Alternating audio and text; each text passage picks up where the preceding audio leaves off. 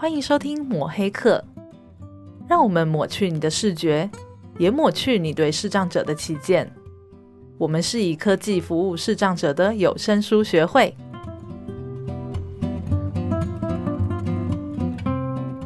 阿贝每天早上都要喝一杯咖啡提神。哎，对，一定要，一定要，而且我都每天都怀抱一个感恩的心，因为呢，呃，我会冲咖啡，不是。感恩的心是什么？说清楚，说清楚。感恩有 有一台磨豆机，没有啦，因为呃，我自己的兴趣是手冲啦，就是像我们办公室，因为常常常会有一些人会来，比如说不管是个案啊，还是老师啊，对，那或者是一些可能来拜访的人，办公室通常会备一些东西嘛。那我们的社工呢，很爱喝茶，所以他都会泡茶。他是泡茶达人，对对，我们有很多的茶叶，就是很多朋友会送茶叶来，那他就负责泡茶。那我这个人呢又很好胜，我就不甘示弱，对，所以呢我就开始收集咖啡豆。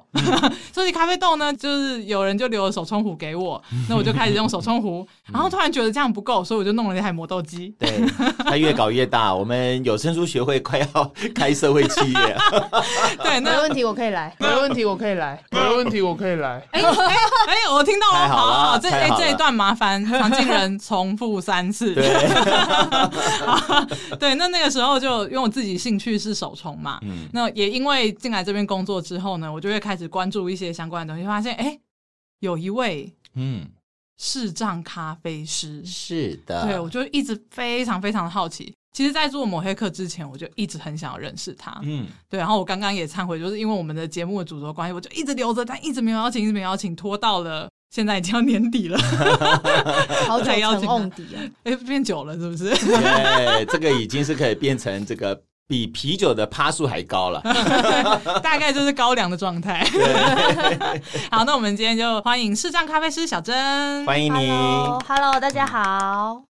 因为小珍她其实经验非常的丰富啦，是。那我我想，其实，在网络上有很多小珍的报道，嗯。那但是，其实我们今天很好奇的事情，哦、我们就是针对我们很好奇的事情问就好了。当然啦、啊，对。而且我们节目要问的也不太一样。不要忘记，我们是读书会 这件事情，这次不是我提醒的。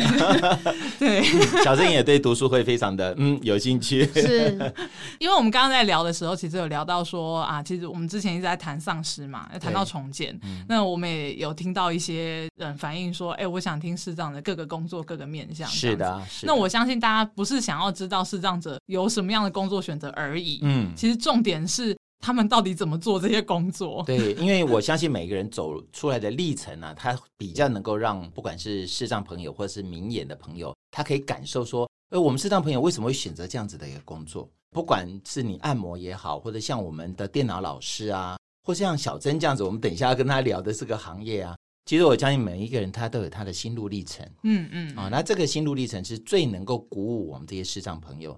其实我第一次，呃，我那时候还不认识小珍，可是我去年就知道，因为去年那个杨云芝杨老师来我们学会参加那个生活重建分享会的时候，他就有提到，诶，那个时候我就非常的好奇，你知道吗？那我就想说，哎，原来这也是一种可能呢。嗯，啊，那尤其在我们今年开始发想要开始做这一本书的读书会的时候，我就觉得，哎，其实我们今年啊，一定要有机会。好，能够邀请到小郑来，对，因为小禛的工作其实经验真的很丰富。嗯，那我现在目前查到就是咖啡开咖啡店嘛，嗯、然后小郑有做过直销，嗯，然后家里有开过果汁店，对，泡沫茶店，泡沫茶店，对。不对？那我知道小郑的工作经验大部分都是服务业为主。那我我其实有点好奇啦，因为服务业我们的理解就是还蛮依赖视觉的。嗯，那我想要请教一下小珍，在这些工作或者是我们没有查到、没有了解到的工作上，嗯、碰到印象最深刻的困难的事情是什么？其实我还有在那个美式大卖场做过，那应该是我第一呃，我眼睛不好，大概十八九岁病变以后的第一份工作，嗯、就是我眼睛不好以后的第一份工作。是，那当然是因为朋友的介绍，所以可以很顺利的进去。嗯，但我们进去之前，我们当然也很明白的有跟。呃，主管说我是领有残障手册的，是。可是即使是你这样子的说明以后，他们也不见得会知道所谓的能见度。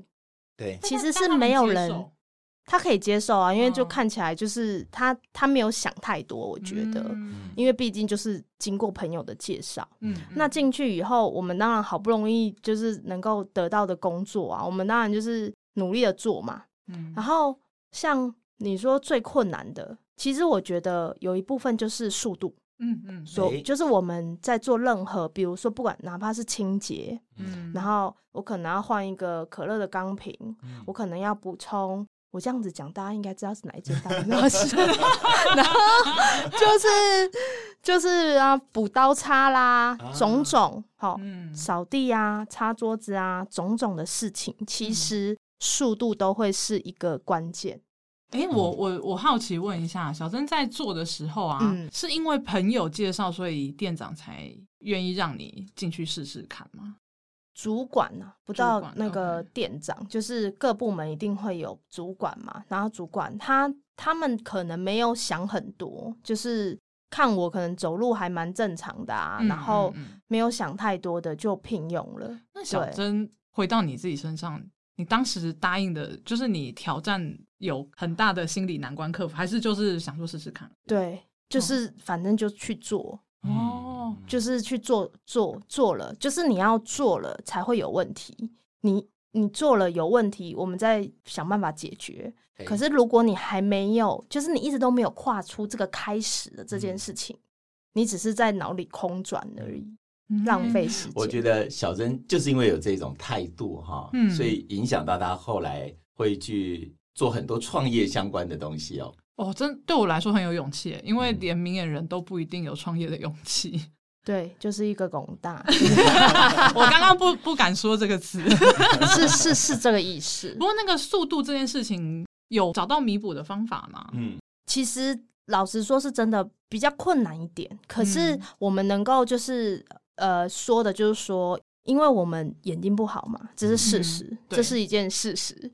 那我们只能就是我们必须要 double check，check 再 check。嗯，比如说擦桌子好了，我要怎么知道我到底擦的干不干净？是，嗯有一个方法的补助，就是我我一手是拿抹布，然后另外一手就是真的抹布，就是另外一手是拿着抹布，然后另外一手当抹布，啊听得懂意思吗？哦所以就是我是用我的手摸，是，然后去感觉我有没有擦干净。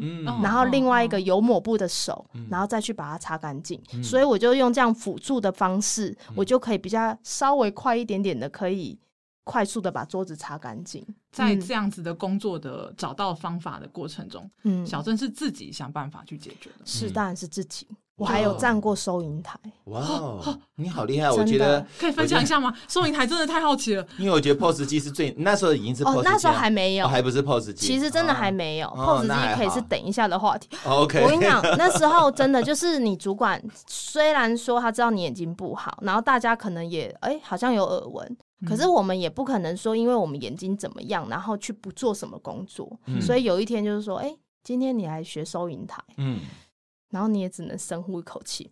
嗯，好，然后 就开始，他就会告诉你说怎么使用嘛。嗯然后我那时候那个当下也是觉得天哪，怎么办？看不到啊，因为你你根本就看不到那个上面的字，嗯，对，怎么办？嗯，怎么办？嗯我觉得人在一个不得不的时候啊，你真的就是你的那个极限会发挥出来。嗯。嗯。然后我就想到说啊，我记位置，嗯啊。你懂我意思吗？啊就是那个按键上啊是，总是会有就是上下左右嘛，嗯。所以就是可能右边第一个是那个什么夏威夷披萨，嗯，然后下面可能就是海鲜，嗯然后再来就总会，嗯。然后左边就是热狗啦什么啊，嗯。就是这样子，然后你就是嗯。去记这个、这个这个界面的位置，嗯然后就可以就是按啊，然后他现在要点什么，然后你就是按按按嗯这样子。可是那时候就是心算变得超好的，嗯。我也看不见那个明细表上面的数字 是啊。我的哦，天你这好厉害哦，哦，而且你心脏好大，你就真的就是立马哎、比如说嗯。一片一片披萨六十元，然后他现在点了三片，然后两嗯。两个热狗，然后什么什么什么，那你就立马。我就说了，人在那个收音机还厉害，人脑人脑一瞬就瞬，人脑真的没办法，就是你在不得不的时候啊，你的那个整个那个潜能都会发挥的淋漓尽致。因为其实服务业这件事情很吃速度，你也没有办法让别人来帮你。对，因为大家都都很忙，在忙别的事情，你要怎么样让别人在势力？没办法，嗯，对啊。而且做收银台最困难，不不是只有钱的问题而已，你要面对客人。对，哎，面对客人有有碰过什么状况？哎，等一下，停一下。我觉得，因为我们都很熟，而且我们有上网爬过资料，嗯、可是我们刚刚节目都没有讲到小珍的实际状况哦。刚刚大家听起来不知道是什么感觉，因为我刚刚那一段啊，其实就算弱势，他们也是速度也是跟不上，也势必得要这样解决。一定的、啊。不过面对到客人这块，我就必须要先问小珍，先简短分享一下自己的。在那个时候。因那时候其实我才刚病变嘛，我是十八九岁，嗯，好，就是我是娃娃的时候，因为摔伤是，然后造成我的那个水晶体混浊，是，所以我从很小我的两只眼睛就没有水晶体，嗯，可是没有水晶体还好，因为可以靠两副眼镜。所以我都是念一般的学校，是。就是看远看近的眼镜这样子。我一直是念到十八九岁，我才突然变变的，就是突然急速，就是本来还有零点六、零点七的视力，嗯，我还有摩托车驾照哦，哦，然后 所以那时候的视力是 OK 的，嗯，但就是大概呃十九、十八那那那一年，然后整个急速下滑，就降到零点一以下，嗯。然后才拿到了残障手册，所以在那个时候就进到了这个地方工作。对，我那时候其实是念专科四年级，嗯嗯嗯，四四年级下学期哦，嗯，病变的时候，嗯，然后就在犹豫说到底要不要念完这个。剩一年了嘛？对对，然后甚至老师都说你来就好，没关系，我们都让你欧趴。嗯哼，这个学校真好。对，但是我当下只是觉得说，我我念的是环境工程系，嗯，没有听过环境工程吗？就是一直需要用眼睛。就是你可能要去河川取一管水回来，然后在培养皿上面，然后用显微镜，然后在那边看那个浮游生物长怎么样怎么样嘛，然后画出来。哎，现在还记得哎，你好念的好专业，真的。当时也是用功读书呢。有有有有有，其实真的很花眼力。然后我就当下就自己觉得说我。我眼睛变成这样，我有办法再做这样的工作吗？嗯、不可能。嗯，所以我就毅然决然选择休学，就投入职场了。嗯，所以就是回到刚刚，就是那是我第一份在眼睛不好以后的第一份工作。所以那个时候其实也是呃，也是算是一个蛮重大的选择哎。对，因为你等于说你要抛弃过去的东西，然后去一个新的领域挑战，就重新开始。而且你还要面对你当时突然视力下降。对，因为你要适应你的视力，然后你要去适应工作，又要去适应客人。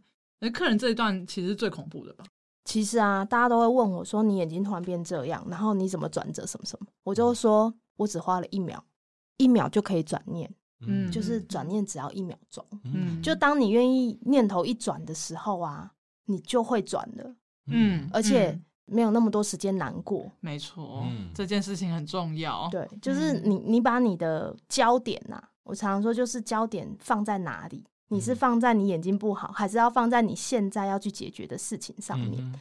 那包括在职场上面遇到的这些问题呀，也是一样。你没有时间去思考说怎么办？怎么办？就是你只能去想方法，有什么方法可以辅助你，然后让你可以把这件事情解决掉。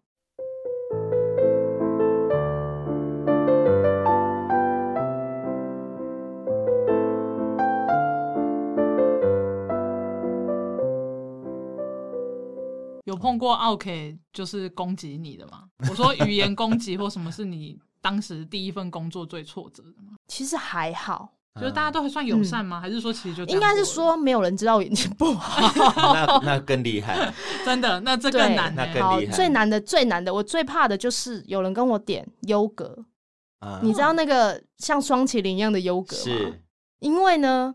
我刚刚不是说我没有水晶体嘛，嗯、所以没有水晶体其实还有焦距上面的问题。比如说东西在这，我可能第一时间我是抓不到东西的，嗯、因为我有焦距上的问题，看似在这里，嗯、可是实际上可能不是在这里，哦、所以我就要转那个，你知道，就是转那个很漂亮的双麒麟，要转出一个像那个 对，我常常都说，我都说那个，我都会转出一坨什么什么双麒麟呢？还是双麒麟呢？对，然后我就会弄得很丑，然后但是我会弄比较多，所以我就只能跟客人说，不好意思，我弄得有点丑，但是呢，我有给你比较多。美拜哦，哎哎，这样这样子听起来就很舒服。对啊，客人当然很高兴啊，可是主管就在旁边白眼你啊。如果他刚好站在旁边的时候，没有给你卖差别。对，就有时候就要装作 不知道，然后没看见这样子，反正就就这样出去了。嗯，客人没有反应就是最好的状况。本来就是啊，餐厅就是如此啊，不是吗？感觉上，在这个餐厅里面啊，就是在这一家餐厅的服务工作里面，嗯，外场的状况，我觉得都还可以应付，嗯啊，那收银的这个部分，因为总是有钱嘛，你是说我怎么分辨钱，对不对？对，其实就是还很感谢的是，就是我有颜色，所以我是靠颜色，但我也确实，你知道一百跟五百的颜色。哦，其实还是有一点像，有点近。小珍有有这样有色弱吗？我没有色弱，对，我是准的。OK OK。可是因为有时候很忙，但我我我记得我在那一份工作上没有找错钱，可是我反而是在我自己就是以前开的咖啡店里面有做过，就是我确实是我有很匆忙的把五百找成一百。就是找出去过，应该是说在泡沫红茶店，嗯，对，是你你，因为我们可能中午完了以后会结账嘛，然后你就会发现说，哎，奇怪，那个钱就是对不起来，嗯，然后算来算去就就是五百，就是你是把五百找成一百找出去了，哦，客人没有还，没有还，但是。不见得是他不好，是他可能也没有注意到，因为有时候大家有时找了钱有没有？就揉一坨，然后就塞进口袋，有有有，也不见得会像就是女生可能就皮夹有没有一张一张要放好这样子，对，所以我也没有觉得说是别人的问题，其实就自己因为急嘛，所以那个颜色，那你说一千跟一百就不可能会的，因为颜色落差很大。再来，我一定要讲一下那个钱钱币。怎么分辨五十块跟十块呢？你知道以前呢、啊，我们的五十块中间不是有一个小圆圈吗？对，对对，所以就很快就可以摸出来，对不对？嗯。为什么现在十元要做纪念币呢？可以理解我的意思吗？真的，因为十元的。十元的纪念币呢，中间有一个圈圈。是 哦，对对对对，哎，很多吗？很多人用吗？现在越来越多，以前早期还好，但是现在真的越来越多。真的，大家都不想用，大家不想保存了，是不是？就是纪念嘛。现在很多啦，现在已经现在有点普及吧，我觉得。所以怎么办呢？就只好就是大小对比了啊。对，就两个硬币要拿在一起，然后去比它。嗯，对，这就是。辨别，这这真的是这个速度，我觉得这个工作的速度可能也不能讲，因为我们电脑讲师是还好，比较没有这种速度上的压力。不会不会，因为你在餐饮业，尤其是服务业啦，嗯，在外场是还好，外场的速度快跟慢哦，其实只是说你递送餐点啊，或者说清洁这个桌子啊的一个快慢。可是因为找钱这件事情哦，因为啊客人就在你对面嘛，对对，他一定会在等。那等的时候，你要找给他，他也会等啊。如果说你在那边算钱算很久，对不对？嗯、啊，他也会不耐烦、啊。你有被不耐烦过是不是？而且重点是最怕算错钱。对，真的是最怕算错钱。对，嗯，所以我到咖啡店以后呢，就让他们自己找，自己 自己找。这件事情我们就提前问好，我觉得这真的很有勇气耶。当初怎么会想到这种用这种方法？就像刚刚说的啊，所有的种种的问题，比如说怕找错钱，这是一，然后再来速度太慢，这是二，然后第三是因为我在开咖啡店的这前半段的时间，我都走一个人。哦，所以其实我。我就不赢哎，就不赢哎。那你们也知道，碰了钱，我们就得要去洗手。对对对，嗯。所以这一来一往之间呢，其实就是又是速度的问题了。嗯，对。所以我与其就是我还要在那边花时间洗手跟找钱这件事情，那我就让你们自己来。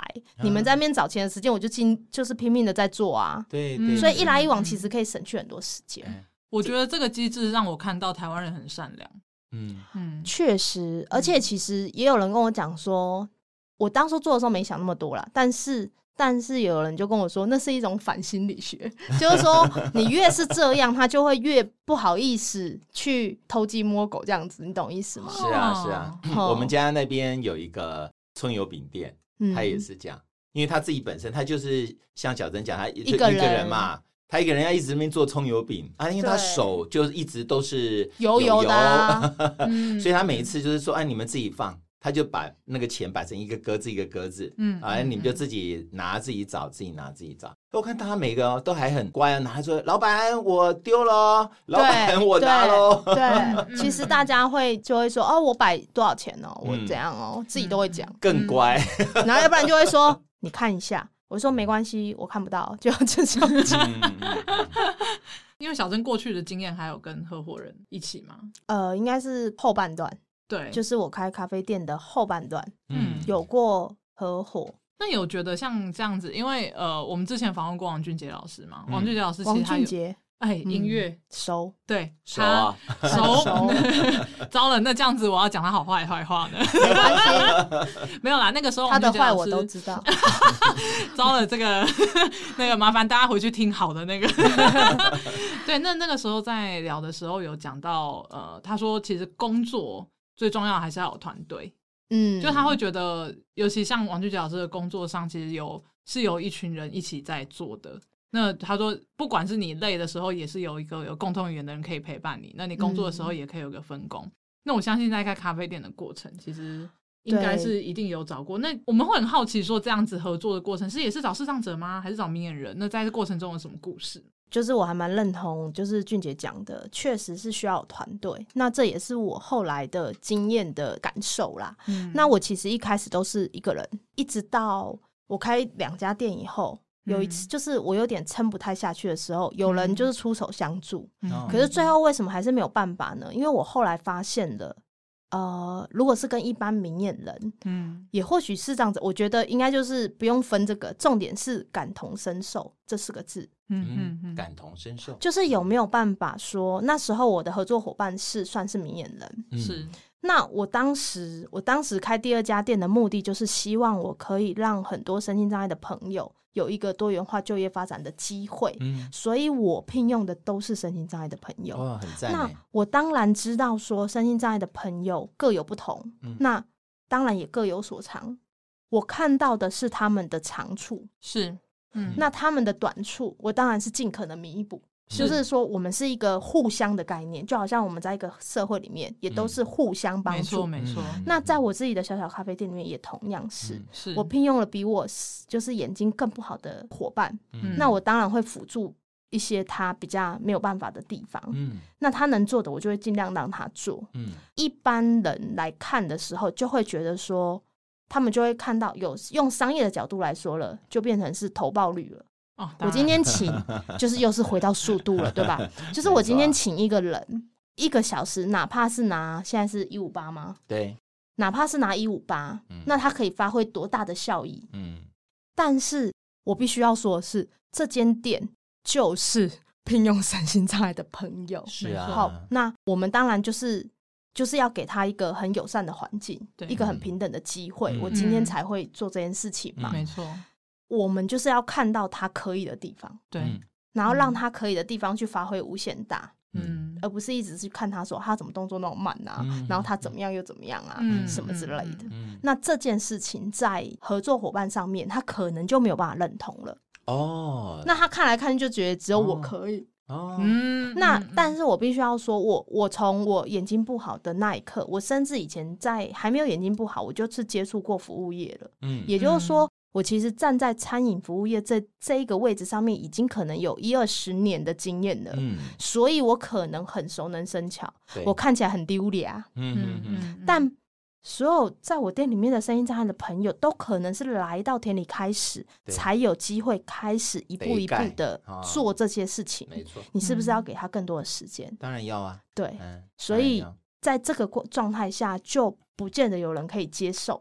如果你是一直用商业的角度，非常商业的角度在看这件事情的时候，你就没有办法认同，所以感同身受，因为他没有办法想象，我应该要把他眼睛蒙蒙起来，然后叫他做这些事情，对，试试看。这个我觉得，嗯，就是你要找一起跟你创业的这样的伙伴哈，我说呃合伙人呐、啊，对，这个合伙人感同身受之外，他还要能够支持，对，我觉得这个才是 蛮不容易的，嗯、因为我觉得小曾刚刚讲到那个呃有关于我们叫做什么 CP 值。对不对？对对对啊，CP 值。你说 CP 值哦，其实我我是有给比较不一样的看法啦。嗯，因为呃，其实您看啊，包含像小曾这样子的 case，我们有很多很多我们已经走出来的这些身心障碍的朋友，嗯，你可以看看哦，他领这一百五十八元，对，你知道这个对于社会价值是最少乘以二。对，为什么是最少乘以二呢？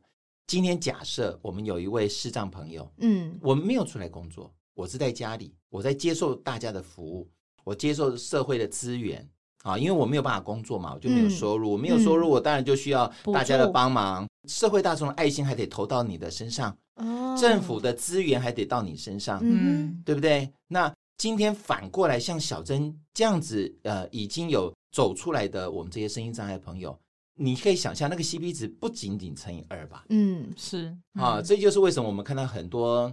像喜憨儿啦这样子，嗯、或者是像我们 maybe 有机会可以聊到像那个黑暗对话，是像这样子的社会企业，其实它的真正意义就是在这个地方。不用 maybe 有机会啊，等下就聊啊。真的哈，讲那么保守干嘛？我真的觉得合伙人就是要要能够有这样的思维，我觉得这种东西才有办法一直做下去。这我我也必须要讲蛮难的啦。对啊，你说要感同身受这件事情。对，就不容易，因为我的工作模式被大家看起来就会比较看不出来说，嗯、呃，我我哪里怎样，就是我是。我我动作慢了点或是什么，尤其是在我店里面，嗯、就在以前的店里面，嗯、我可能就是身手比较矫健一点，嗯、所以就会觉得，嗯、其实我刚开咖啡店的第一年是没有人知道我眼睛不好的，我的客人们，哦、一直到我被新闻报道的时候，我的客人还拿着新闻跟我讲说：“这你吗？”你那哪里不好？就是没有办法想象我到底是哪里眼睛不好。这个感觉就跟之前那个王俊杰老师说他当指挥，然后就直接叫他当指挥，也没有也没有。他说这个最可怕，忘记他是视障者。对，就忘记是视障者这件事情。这也是好事，也是坏事啦。但是但是如果大家可以做到这样，其实真的，我觉得视障本身做很多。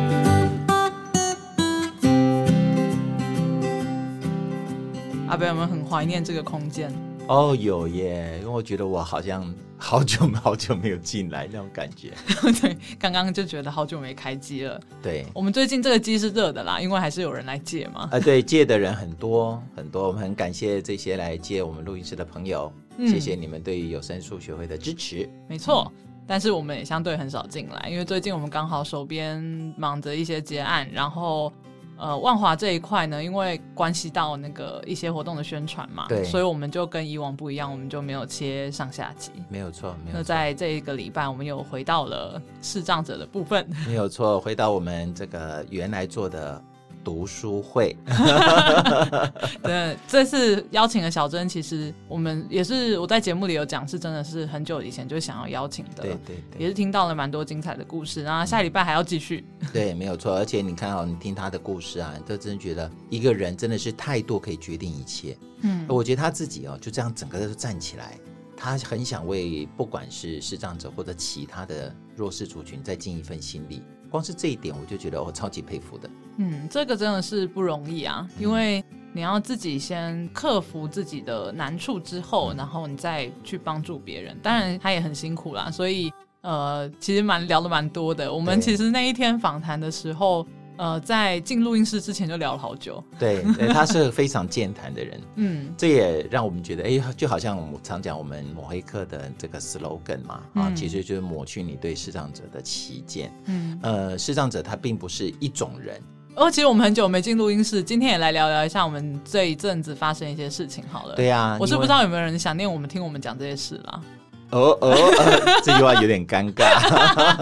啊，因为过年的时候有录嘛。对对对，对 对对，好，我们来聊一下最近呃这几个礼拜有什么印象深刻的事情？嗯、有哦有哦，其实因为呃我们现在刚好是一月嘛，嗯哼，啊，那其实从十二月到一月，除了有一个跨年的感觉，嗯，其实最重要它也是个 ending。嗯哼嗯，那我们一个 ending 一个开始了，嗯，啊。那我们尤其在去年的年底的时候啊，呃，其实我就一直觉得说，其实我们学会的团队啊，嗯、一直很除了自己在忙，其实也蛮需要充充电。嗯，是。那充电的方式有很多种。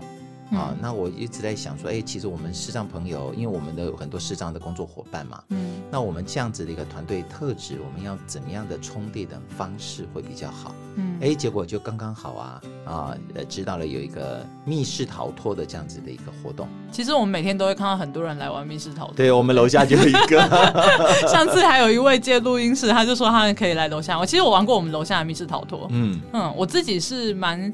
喜欢密室逃脱，在呃听到密室逃脱这个词之前呢、啊，嗯、其实呃我当时的印象就是会觉得它是一个解谜的游戏。对，像我的个性就是我很怕丢脸，所以我其实那个时候第一次玩的时候我很抗拒，我根本不知道我能不能解谜，因为我觉得我自己呃反应没有那么快，然后联想力啊什么都很差。那如果在一个团队里面，我会不会变成雷包，嗯、就是会不会拖累大家？所以那个时候是。呃，我的朋友有一群，他们已经玩很久了，所以他们就说没有关系，你到里面你就知道你可以做什么。我想说，哇，这句话压力好大。我我我是一个懒人，那我可以在那边偷懒吗？但是呃，进去玩之后发现不是这样子。嗯嗯。啊，我自己是从来没有玩过密室逃脱。哎、欸，我这当然就听了很多啦。尤其其实，在西门町啊，很多哎、欸，你知道抬头一看那个扛棒啊，都很多那种什么密室逃脱啊，密室逃脱。我一开始还搞不清楚，我说没事，搞一个什么密室逃脱是要干什么？后来我才知道，哦，其实这种的游戏其实还蛮花心思的。对。那除了说设计的之外，大家有时候都是会三五好友一起去嘛，哈。嗯、那也有很多的这些企业啊或组织啊，嗯、为什么他们也会很喜欢去密室逃脱？嗯、因为其实一旦进入了这种场域，哈。那就真的就是蛮能够呃发现每一个人不同的特质，嗯，那也可以利用这样子的活动呢，诶，可以凝聚大家的一些心力哦，我觉得还蛮蛮有意思的耶。对，我觉得在一个空间里面，嗯、你自己会找到你站在那个位置才能做的事情，对对对，很快，对不对？很快很快。然后呃，像是一般来说密室逃脱，它就是一个空间，然后你可能要去找线索，目光所及到看到的所有的东西，你可能就是必须要。呃，说出来，然后去交换情报这样子。那我玩完之后，其实我蛮喜欢的。那我就会想说，哎，那这个东西可不可以让我们办公室的朋友一起来玩？因为其实像社工啊，像常静人啊，他们其实。呃，我们年龄差不多，我们年龄差不多啦。我说我们年龄差不多，重复三次，我们年龄差不多啦。今天好冷。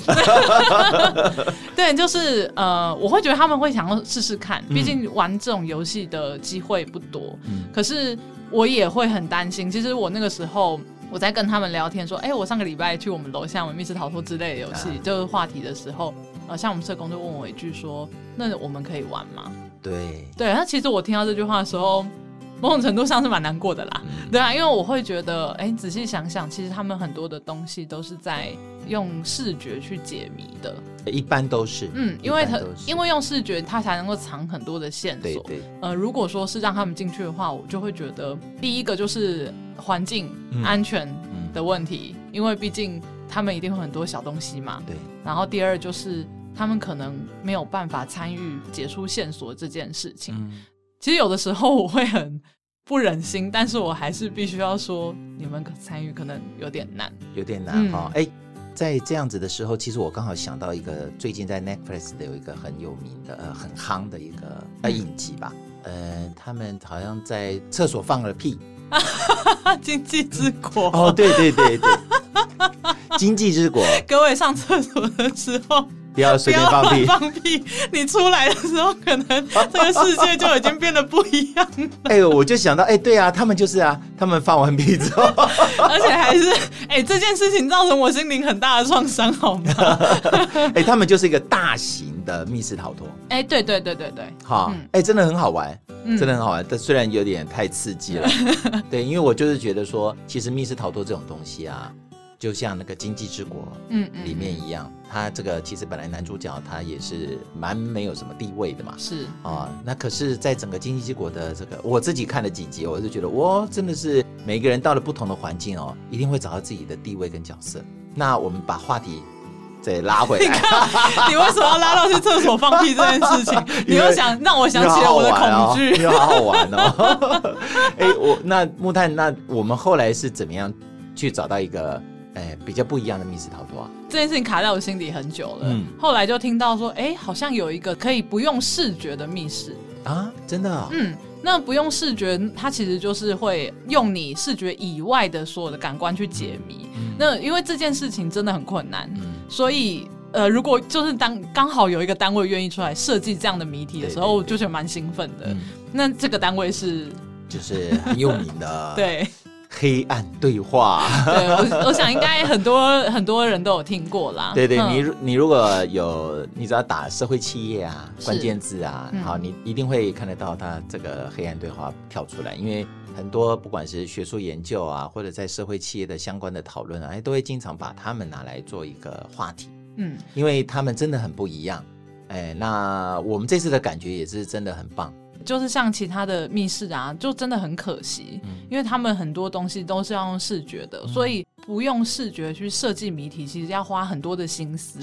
然后你要去思考说，例如说这个谜题要怎么样设计才有一定的难度、深度，嗯、让人家会想要试试看，对，又不会让你觉得很无聊。他用这种非视觉的方式去开发了各类的玩法。嗯、那我自己觉得最开心的是，我可以跟我的同事，就是可以跟常见人他们一起。玩解谜游戏，让他们体验什么是密室逃脱。我是觉得很庆幸，嗯，为什么我会觉得很庆幸呢？因为其实一进去呢，它就是乌漆嘛黑，伸手不见五指。我第一次发觉什么叫伸手不见五指。哎，真的，真的，真的。因为我以前呃，这个人生的经历里面，我从来没有经历过什么叫伸手不见五指。本来在外面的时候，我们可能这行动很自如。